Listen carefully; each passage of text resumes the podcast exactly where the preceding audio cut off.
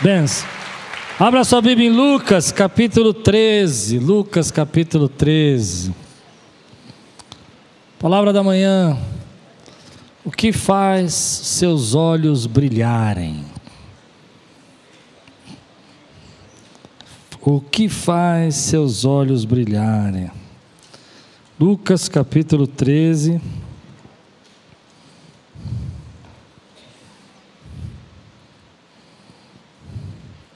Versículo 10 a 17. Se você está pronto, levante bem alto a sua Bíblia e diga: Essa é minha Bíblia.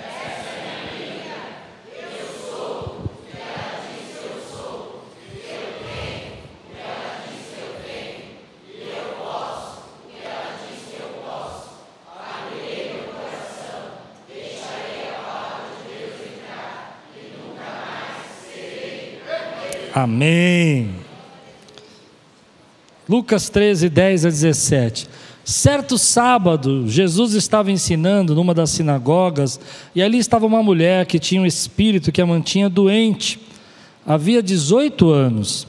Ela andava encurvada e de forma alguma podia endireitar-se. Ao vê-la, Jesus chamou à frente e lhe disse: Mulher, você está livre da sua doença. Então lhe pôs as mãos, e imediatamente ela se endireitou e passou a louvar a Deus. Indignado porque Jesus havia curado no sábado, o dirigente da sinagoga disse ao povo: Há seis dias em que se deve trabalhar, venham para ser curados nesses dias, e não no sábado. O Senhor lhe respondeu: Hipócritas! Cada um de vocês não desamarra no sábado o seu boi ou jumento do estábulo e leva dali para dar-lhe água. Então essa mulher, uma filha de Abraão, a quem Satanás mantinha presa por 18 longos anos, não deveria no dia de sábado ser libertada daquilo que aprendia? Tendo dito isto, todos os seus proponentes ficaram envergonhados, mas o povo se alegrava com todas as maravilhas que estava fazendo. Vamos orar? Senhor, fala conosco, traz a tua palavra ao nosso coração, que venha o teu Espírito, Senhor, guiar-nos e abençoar e dirigir a nossa vida em todos os momentos dessa pregação, em nome de Jesus. Amém. Jesus está numa sinagoga e de repente entra uma mulher encurvada, 18 anos. 18 anos ela está assim. Todos entendemos que quando Jesus disse que essa mulher era filha de Abraão, nós entendemos que ela tinha uma fé verdadeira em Jesus e na palavra. Que Jesus está dando um distintivo para essa mulher, dizendo: olha, essa mulher crê, mas 18 anos ela não consegue olhar para cima. 18 anos ela não consegue levantar sua cabeça. 18 anos ela deve sofrer de uma dor, de uma forte dor para sua, sua coluna ficar tão, tão presa assim, encurvada. E de repente ela entra no espaço onde Jesus está. Eu me imagino que, como Lucas não explica muito bem que sinagoga era essa, ah, deveria ser uma cidade pequena, uma cidade não muito conhecida ou com importância muito grande, uma cidade pequena. E eu tive agora em janeiro numa cidade pequena, né, Catolés, com 3 mil habitantes, né? E é interessante, uma das coisas que eu aprendi lá é que todo mundo conhece todo mundo.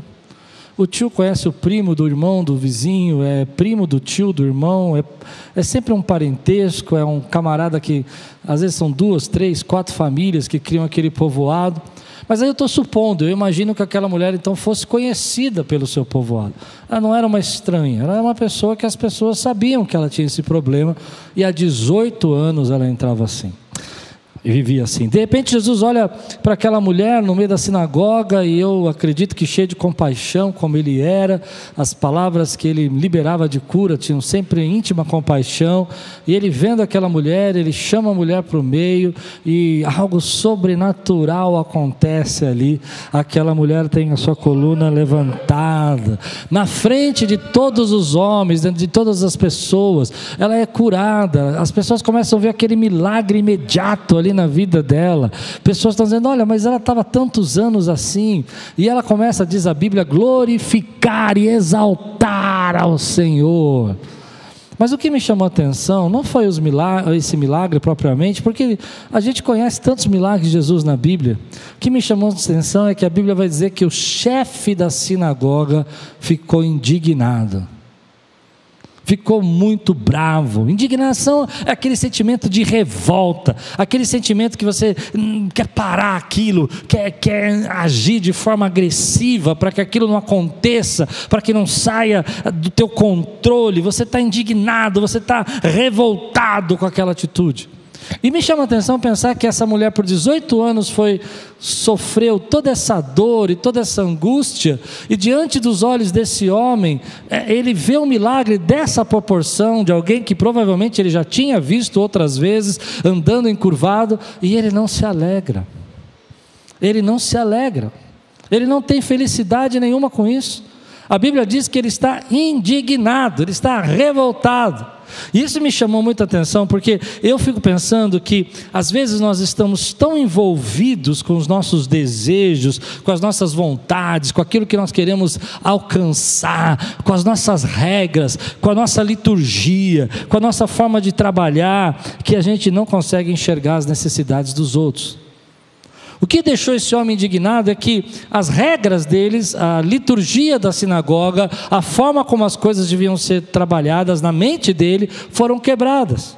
Ou seja, havia uma forma de trabalhar. As pessoas iam na, na, na sinagoga para ouvir uma palavra, leitura da Bíblia, havia uma explicação da Bíblia, e esse era o processo. E Jesus quebrou o protocolo. De repente as pessoas estão chegando ali, as pessoas estão indo ali, não mais só para ouvir aquela leitura da palavra, mas para ver um milagre de Deus acontecendo.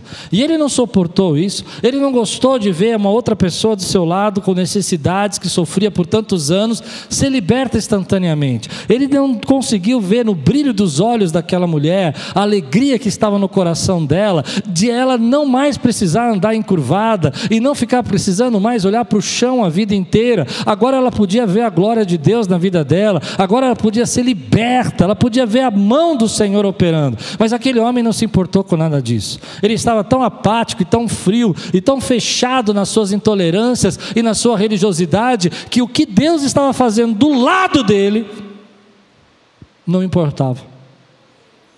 O que Deus estava manifestando do lado dele, ele não tinha olhos para ver. E às vezes eu fico espantado porque eu vejo nós fazendo isso com a nossa vida. Nós temos desejos, nós temos opiniões, nós temos objetivos e nós queremos que isso aconteça, e às vezes esses objetivos, essas opiniões se tornam uma grande obsessão na nossa vida. Tem gente que sofre com pessoas assim. Às vezes, num relacionamento, a pessoa está tão obcecada por algo que ela quer conquistar, que ela passa por cima da sua esposa, passa por cima dos seus filhos. Tem pessoas que estão tão, com tantos objetivos na sua vida que acham que tem que fazer, que tem que acontecer, que tem que ser desse jeito, que não consegue ver os detalhes de Deus operando na sua vida. Hoje eu quero chamar a sua atenção para os seus olhos voltarem a brilhar com as coisas que Deus está fazendo na sua vida. Porque às vezes nós carregamos tantas coisas dentro de nós que nós não percebemos que estamos ficando azedos como esse homem. De ver um milagre dessa proporção, de ver uma mulher que sofria parar de sofrer, de ver uma pessoa que estava angustiada, oprimida por Satanás ser liberta e não tem alegria no coração daquele religioso. Mas você já sofreu na mão de gente assim. Você já sofreu na mão de gente que passa por cima, que começa a agir de uma forma adrupta e que faz com que, às vezes, é, o brilho dos olhos dela tenha sido perdido. Quando eu falo do brilho nos olhos, eu penso mais ou menos assim: sabe quando a pessoa tem algumas regras, algumas coisas, algumas prioridades na vida dela e aquilo é quebrado e ela começa a ficar indignada, irritada porque você quebrou as regras dela, quebrou os objetivos, as prioridades dela? E ela não consegue ver as bênçãos que Deus está fazendo. Você só consegue ver suas regras. Você consegue ver só o que está mudando no seu curso, que está saindo do seu controle, e você não se alegra mais com quem se alegra, você não se alegra com a promoção das pessoas, você não se alegra com a bênção das outras pessoas, porque o que importa é que a sua vida esteja no controle. E aí você está no meio de um relacionamento assim, você está no meio de uma vida espiritual assim, com algumas pessoas, e elas não conseguem enxergar o que Deus está fazendo. Eu não sei se eu estou pregando para alguém aqui, mas o meu desejo é que a gente jamais perca o brilho nos olhos. Diga aí, eu jamais vou perder o brilho nos olhos. O que causa esse, essa perda do brilho dos olhos, essa perda do coração? O que, que você faz que fica com, com tanta angústia? Por que nós perdemos o brilho nos olhos? Às vezes nós perdemos o brilho nos olhos porque nós ficamos olhando mais a bagunça do que a alegria de ter uma criança dentro de casa. Acho que não deu para entender o que eu falei. Deu para entender? A gente está mais olhando a bagunça do que a alegria de ter uma criança dentro de casa. Às vezes a gente está mais preocupado com uma coisa que está fora do lugar dentro da nossa casa, porque o seu marido apertou a pasta de dente no meio, o seu casamento é uma infelicidade, você é a mulher mais infeliz do mundo, porque ele sempre aperta, aperta a pasta de dente no meio, ao invés de você enxergar a graça de Deus de vocês estarem juntos e a bênção de Deus. E você perde o brilho dos olhos. Você já não olha mais para o seu casamento com um brilho nos olhos. Você já não olha mais para o milagre e diz assim: Uau, que milagre Deus está fazendo aqui. Olha o que Deus está fazendo. Deus pode quebrar suas regras. Deus pode inverter as suas prioridades. Deus pode trazer uma nova, nova liturgia para a tua vida. Ele pode operar algo sobrenatural na tua vida que você vai dizer: não era bem o que eu estava esperando, mas eu aceito a tua bondade, a tua graça. Ou a gente fica tanto preso nessas coisas que o nosso coração já não enxerga e vive pesado. Eu conheço pessoas que começaram a ficar tão pesadas que não importa o que Deus faça, não importa o que Ele manifeste, não importa o tamanho da coluna que Ele desenvergue, não importa se Ele faz isso na sua frente, não importa se Ele mostra esse seu poder diante de você, porque essas pessoas já não enxergam mais. Elas só enxergam seus objetivos, as suas vontades, as suas prioridades, e não o que Deus está fazendo. Meu desejo é que o nosso coração seja leve, meu desejo é que o nosso coração seja alegre. Ainda que as nossas regras não sejam cumpridas, ainda que a gente não entenda o que Deus está fazendo naquele momento, nós possamos ver a boa mão de Deus e a graça de Deus nos detalhes. Possamos nos alegar quando as coisas saem um pouco fora do lugar. E a gente começa a pensar: bom Deus, mas por que, que está acontecendo agora? E você não entende, mas você diz: Senhor, eu sei que a tua mão está aqui comigo e eu confio. Os olhos precisam voltar a brilhar brilhar de alegria, porque pessoas estão sendo abençoadas, porque gente está sendo curada, porque a palavra está sendo semeada, porque a salvação está chegando, porque Deus está fazendo algo novo nesse tempo, ainda que a gente não entenda às vezes por que, Ele faz dessa forma, mas o nosso coração pode se alegrar, porque os nossos olhos estão cheios da graça de Deus. Esse homem não conseguiu se alegrar com aquela cura, ele estava muito preocupado com o sábado. Embora Jesus não estava de forma nenhuma desrespeitando a lei. Não havia nada na lei que dissesse que Jesus não podia curar no sábado. Não havia nada na lei. Havia sim coisas faladas na, na, sua tradição oral, que a gente sabe que eles dão muito mais respeito do que a Bíblia. Eles têm muito mais respeito pela tradição oral. Alguns rabinos falaram sobre isso, mas eram poucos. A maioria nunca citou nada disso. Então o que esse homem está dizendo é uma regra que ele está criando. Não tinha essa regra na Bíblia, não tinha esse mandamento na Bíblia, não tinha nada que eu desabonasse a vontade de Deus. Jesus não está indo contra a vontade do Senhor, ele está fazendo aquilo que Deus mandou ele fazer. Mesmo assim, esse homem está revoltado. Mas antes de eu falar um pouco sobre isso, eu quero entrar numa situação. Seus olhos brilham ainda? Quando você vê a boa vontade de Deus na sua vida, seus olhos brilham. Quando você enxerga que Deus está fazendo pequenas coisas, seu coração fica alegre ou você começa a ficar zedado, cheio de coisas, porque você está preocupado com coisas que não valem tanto a pena. Jesus vai falar sobre isso. Será que não valia muito a pena naquele dia as regras serem quebradas e aquela mulher ser liberta depois dos oito anos? Eu creio que valia. Mas isso me faz pensar numa coisa que eu, que eu vejo muito nas nossas vidas: é que às vezes nós temos regras muito altas. O que são as regras? Regras são pensamentos, são é, ideias psicológicas que nós trazemos da nossa mente para determinar como a nossa vida funciona. Deixa eu explicar para vocês o que são regras. Por exemplo, você programou o seu domingo no seu inconsciente sem você pensar. Eu vou acordar de manhã, vou levantar da minha cama, vou fazer tal coisa, vou entrar no meu carro e vou ouvir para a igreja e vou ouvir a palavra e o pastor vai acabar no horário e esse vai ser o meu domingo maravilhoso. Essas são as suas regras. A gente faz isso o tempo todo, já percebeu ou não? Ah, eu vou viajar.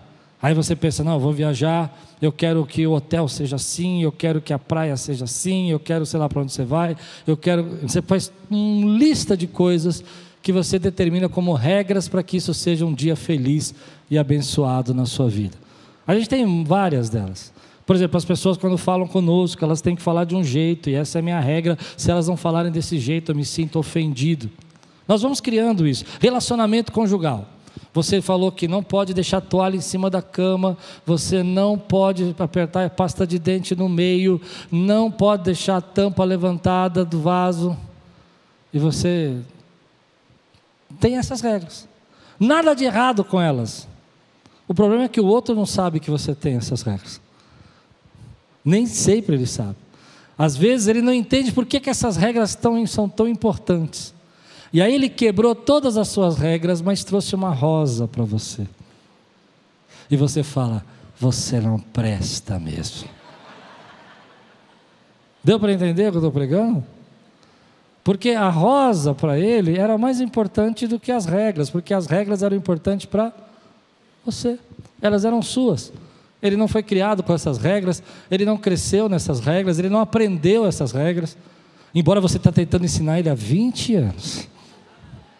Mas ele ainda não entendeu a importância dessas regras. E aí você começa a construir a sua vida baseada nisso, e de repente as coisas são quebradas, não funcionam, elas não, não dão certo. Tem tanta coisa na tua vida que não vai funcionar na regra. Filhos que bagunçam a sua casa, pessoas que chegam na hora que você não espera, situações que você não imagina, e você vai começando carregando, vai carregando isso no seu coração, ao ponto que isso vai tornando você azedo, vai tornando você apático, vai achando que tua vida é, é a pior vida do mundo, porque você não consegue enxergar mais as bênçãos que Deus está fazendo na sua vida. Você não consegue mais se alegrar por as pequenas coisas que Deus está fazendo na sua vida. Às vezes nós temos regras tão altas, tão altas, que qualquer coisa que saia fora desses projetos, qualquer coisa que aconteça, teu dia já acabou. Você já saiu de casa e pegou um trânsito. Eu me lembro uma vez que eu estava indo trabalhar e eu saí de casa e peguei um trânsito na rua de cima da minha casa, tudo parado. Eu falei, meu Deus, não é possível. Meu dia acabou naquela hora. Porque a minha regra era chegar logo na igreja sem trânsito. E foi quebrado. As nossas regras são tão altas que elas acabam criando briga, confusão dificuldade e faz a gente não enxergar o que Deus está fazendo do nosso lado. Deus está fazendo algo novo do teu lado hoje. Deus está fazendo milagres na sua vida. Deus está trazendo libertação hoje. Deus está trazendo crescimento para você hoje. Deus está trazendo coisas maravilhosas que às vezes a gente não enxerga. Às vezes no sorriso do teu filho, na porta aberta, na nota nova no, maior que ele tirou na escola, naquilo que ele conseguiu fazer, na primeira cesta que ele incestou lá na, na quadra e você está tão tão preocupado com coisas que não têm importância nenhuma, que está deixando os milagres de Deus passar. Passarem. Os milagres de Deus fugirem. eles estão aí, estão diante de você. Eu me lembro uma vez que eu contei essa história para vocês, que eu estava num lugar muito bonito, uma praia maravilhosa, e eu estava sentado, e a pessoa que sentou assim, a Lupe aqui, eu aqui, e a pessoa que sentou aqui do nosso lado, ela, ela não sabia que a gente era brasileiro, e a gente estava olhando assim para frente, e de repente ela começou a falar. E ela começou a reclamar do ralo do quarto dela. Que no box dela tinha um ralo. E que aquele ralo era muito feio. O ralo devia ser feito pelo Satanás, porque a praia era maravilhosa e ela estava preocupada com o ralo. E eu quieto assim, fazendo cara que eu nem estou entendendo que a língua que você fala para não criar, para não conversar comigo, na verdade. A minha objetivo era que ela não falasse comigo. Mas depois de meia hora que ela falou do ralo, que o ralo, eu olhei e falei, é, muda de quarto, vamos olhar a praia. E ela olhou assim, ah, você tá, você é brasileiro? Eu falei, sou. E ela me ensinou uma lição, você acredita? Eu me vi nela. Como a gente consegue às vezes ser crítico, duro, com tantas coisas boas que Deus está fazendo diante da nossa vida. Sabe o que faz teus olhos brilhar? Eu vou dizer para você: é ver a graça de Deus sendo derramada.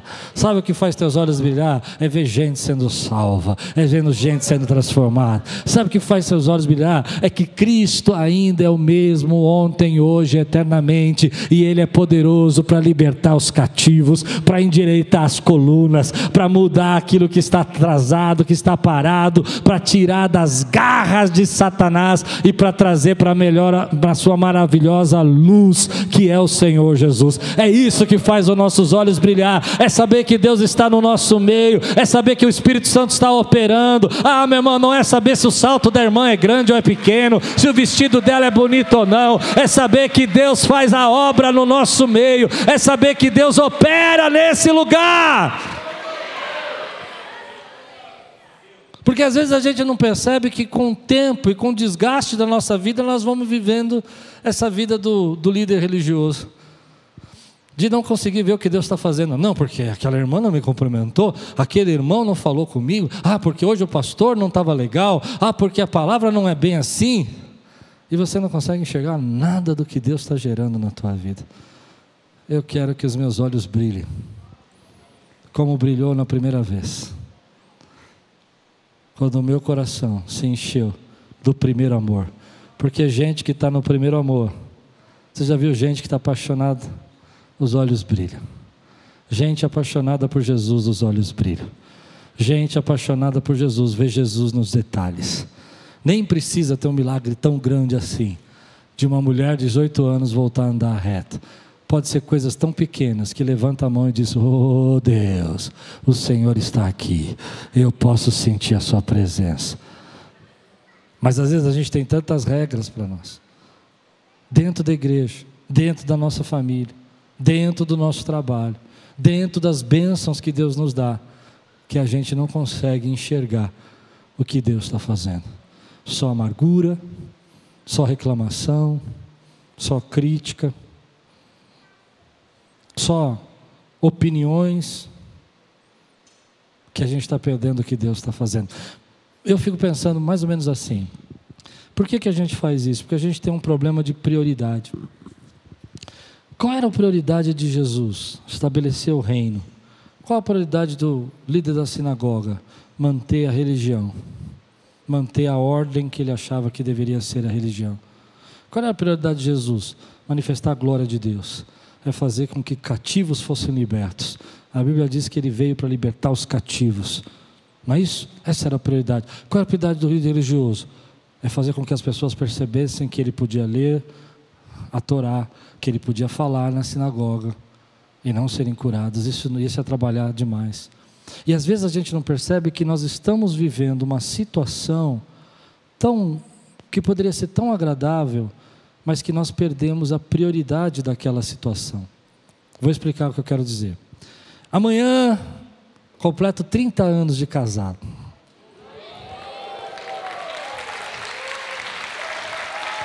Ô oh, Glória, 30 anos. Eu quase esqueci. Lembrei no cu das nove. Por causa do exemplo que eu vou falar agora. Imagina que você vai completar 30 anos de casado como eu. E amanhã você vai levar sua esposa no McDonald's comemorar se eu falo outra coisa, vão falar que eu estou me achando. Então deixa, deixa eu ficar no McDonald's. Bom, você vai escolher um restaurante para levar sua esposa lá. Chegou lá no restaurante, você vai comemorar seus 30 anos, vocês estão todos felizes. Ela, você programou a semana toda onde ia levá-la.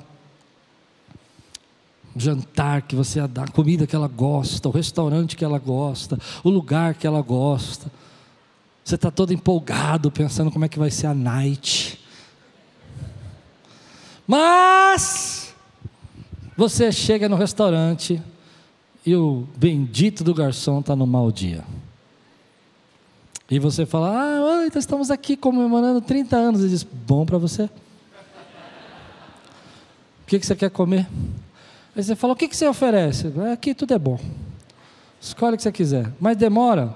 Demora um pouco, às vezes não muito, às vezes muito, depende. Né? E você vai ficando nervoso.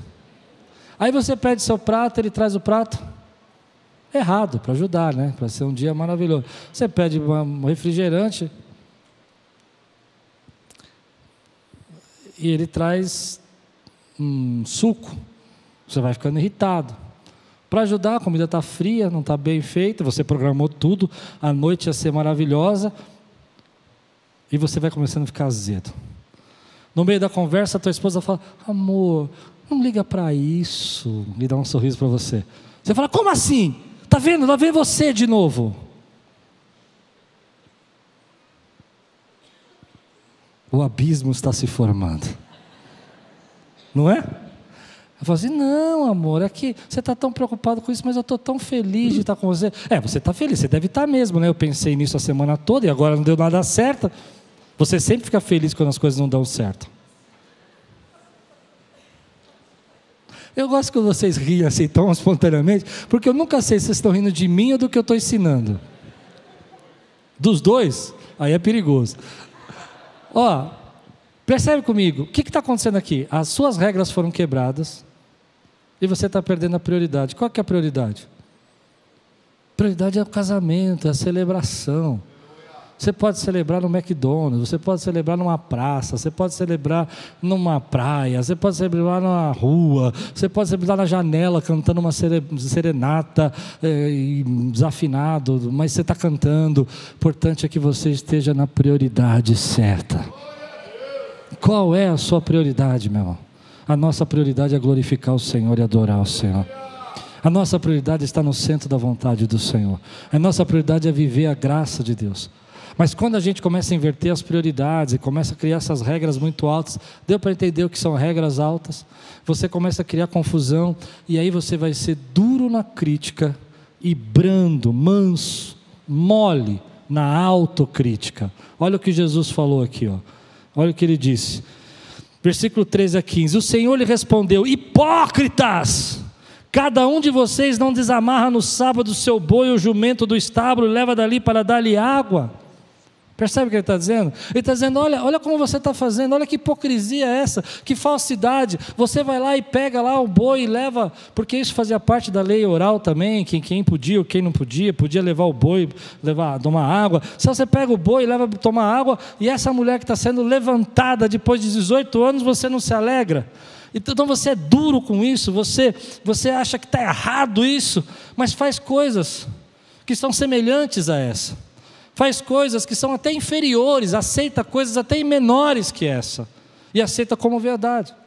E aí que está uma lição para nós. Quando a gente começa a ficar com os olhos ah, fechados, não tem mais brilho nos olhos da graça dos outros, ah, preocupados demais com as nossas obsessões e desejos, nós começamos a se tornar como essa pessoa, duro demais na, na, na crítica aos outros. Olha, você faz isso, você não é assim, você age dessa maneira, você. E você não percebe que você faz coisas iguais.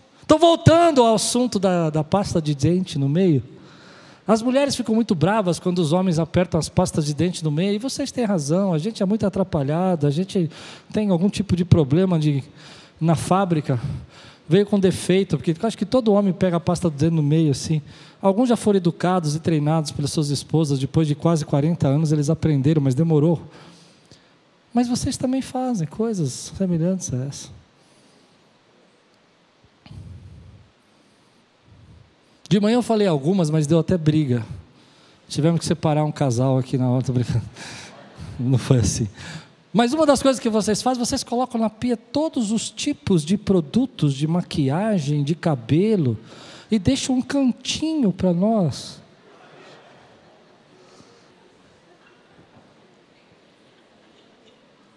Homens, agora vocês olhem para o céu. Eu estou aproveitando que a Lupe não voltou ainda, ela está voltando. Cadê? Chegou, meu Deus, ela mudou de lugar. E aí você começa a olhar isso. E a gente começa a criar uma confusão em coisas que a gente não percebe. Porque a gente começa a ser muito duro na crítica aos outros. Você reclama da maneira como a gente tira o sapato na sala. Mas bate a porta do nosso carro como se não tivesse geladeira.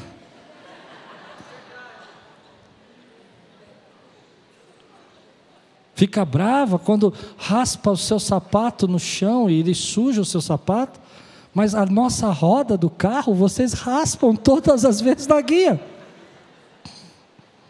Eu estou brincando um pouco, mas eu estou exagerando para mostrar como às vezes a gente é duro na crítica e brando na autocrítica. E aí, se a gente reclama que você raspou a roda do carro de novo na guia, você simplesmente diz para nós com uma cara totalmente: Isso não é importante.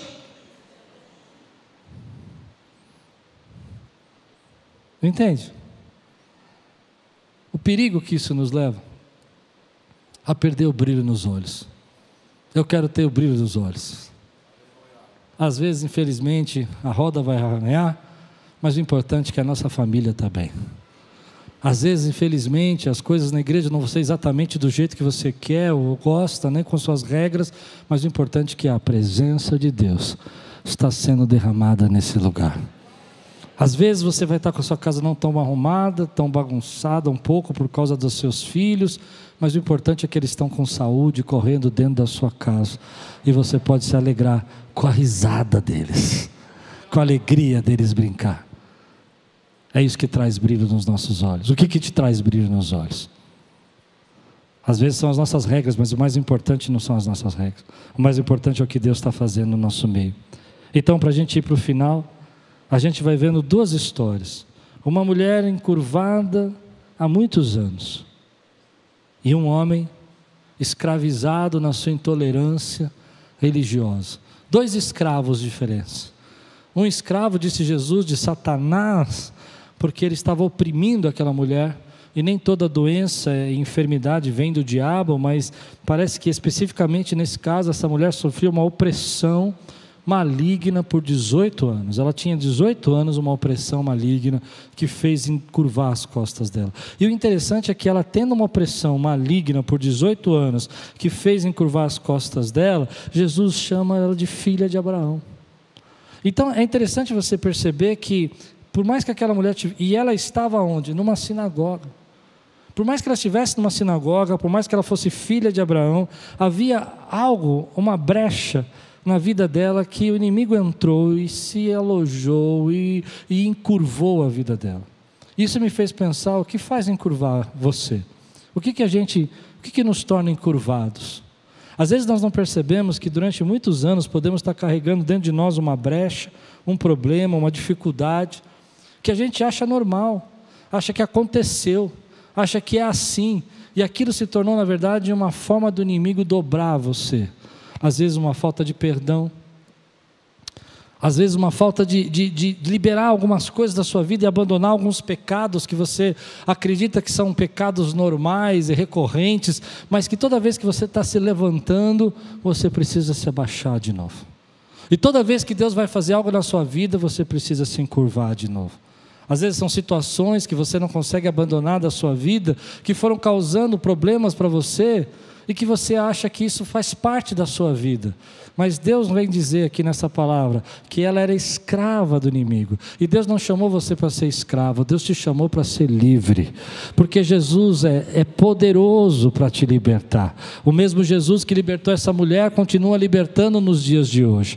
Os mesmos, o mesmo Jesus que disse: ó, levanta e se endireita, e ela se endireitou, ainda endireita pessoas hoje, ainda muda histórias hoje, ainda quebra as dificuldades. Dois escravos, um escravo da sua ideologia, das suas intolerâncias, e outro escravo de algo que tinha trazido nas suas emoções, nos seus pensamentos e no seu físico, que fez ela encurvar. Mas havia um Jesus, e esse Jesus era poderoso para libertar os dois. Mas um só vai ser liberto, porque um crê no poder de Deus, porque um acredita no que Deus pode fazer, o outro está preocupado com as suas regras, com as suas ideias. Jesus hoje trouxe você aqui para dizer que se tem alguma área na tua vida, que está fazendo você se dobrar, que está fazendo você se encurvar, Ele é poderoso para libertar você. Se tem alguma área na sua vida que está fazendo você se tornar intolerante, fazendo você perdendo o brilho nos olhos, não deixando você olhar para a glória de Deus, porque você só pode olhar para baixo, só pode olhar para as suas fraquezas, só pode olhar para os seus fracassos.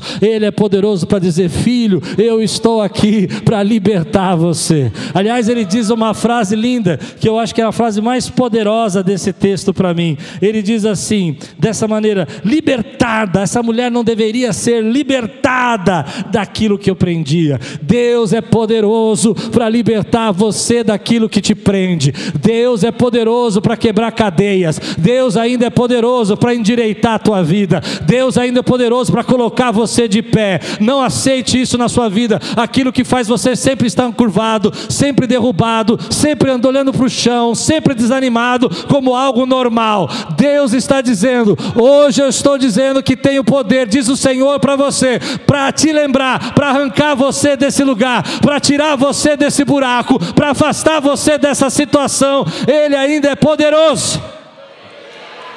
Ah, eu creio, meu irmão. Eu creio que Ele é poderoso. Às vezes nós nos acostumamos com aquilo. Nós achamos que a vida é assim. Por 18 anos ela foi oprimida pelo diabo. Mas Deus é poderoso para dizer: basta, chega, agora é hora de você ser livre. Agora é hora de você abandonar. Às vezes nós temos coisas que nos fazem curvar. Aquela pornografia que você não consegue deixar. Aquele vício com a bebida que você não consegue abandonar. Aquela situação na tua vida que você não consegue perdoar. Aquele momento na sua vida que você passou, você falhou, que você não consegue se perdoar. E você começa a andar encurvado. Começa a andar olhando para baixo. Mas aí você tem um encontro com o Senhor. E ele diz para você: não, não, não, isso não é seu. Você acha que é seu, você entende que, que é do seu jeito, que você nasceu assim, que esse é o seu jeito. E Deus fala: não, não, não, você não nasceu assim, você esse não é o seu jeito. Mas você vive tantos anos com isso que você acredita que isso é o seu normal. E Deus diz para você: isso não é o seu normal, isso é uma opressão, isso é uma batalha. Mas Deus é poderoso para tirar você desse lugar, Deus é poderoso para endireitar.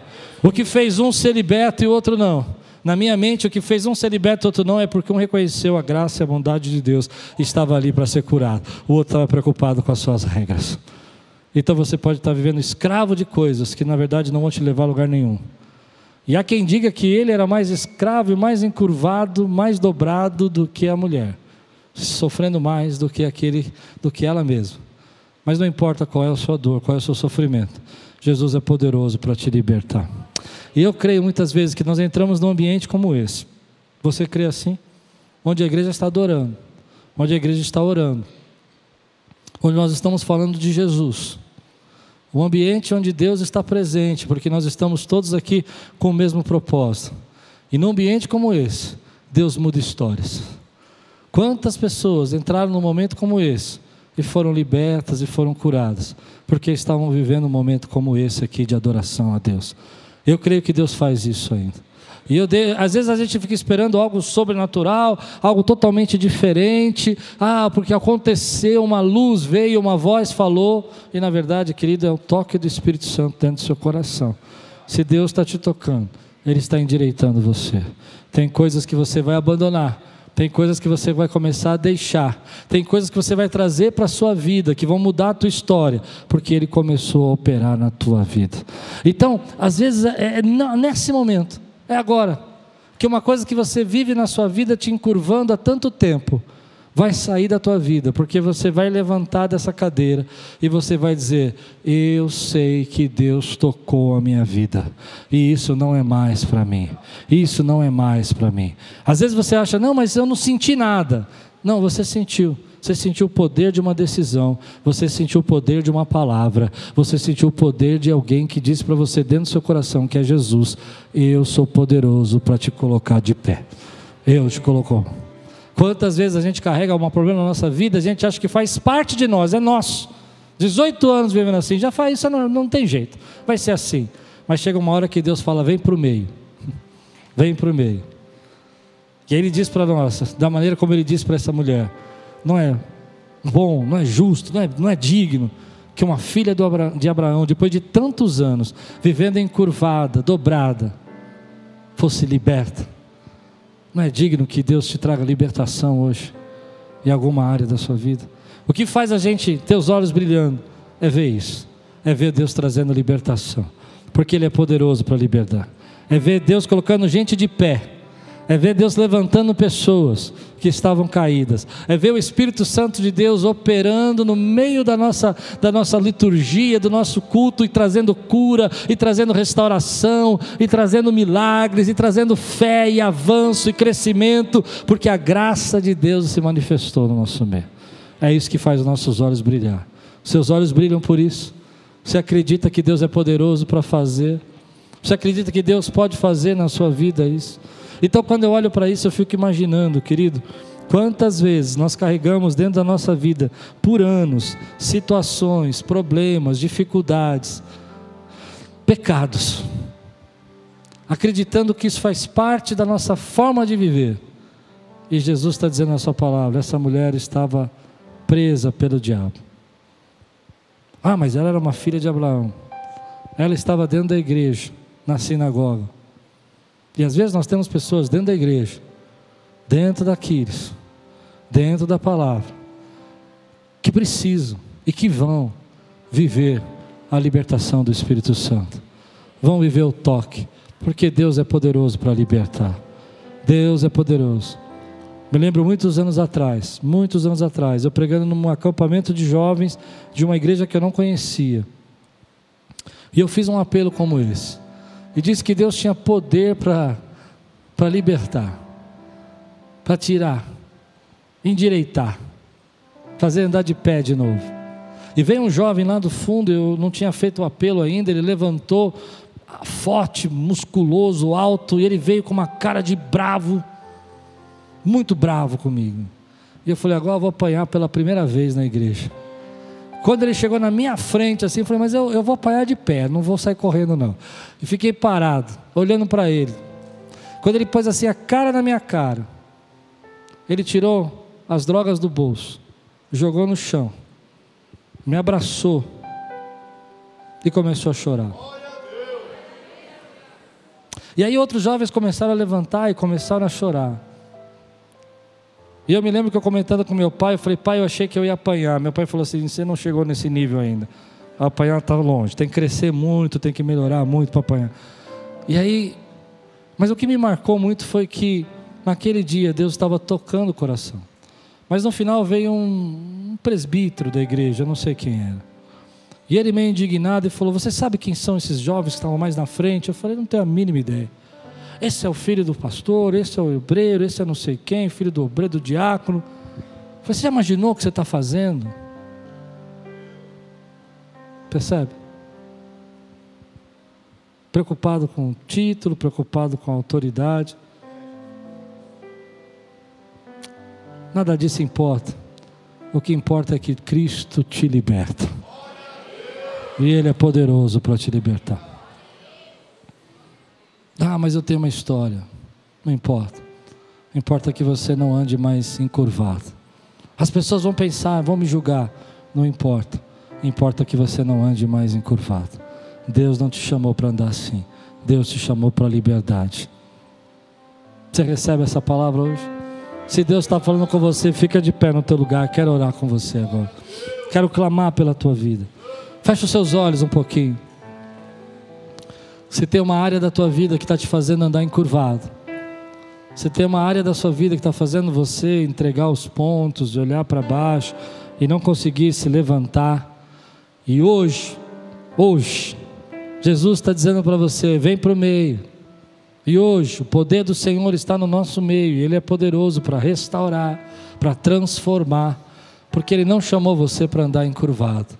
E se Deus está falando com você hoje, você crê que Ele é poderoso para endireitar as tuas veredas, os teus caminhos.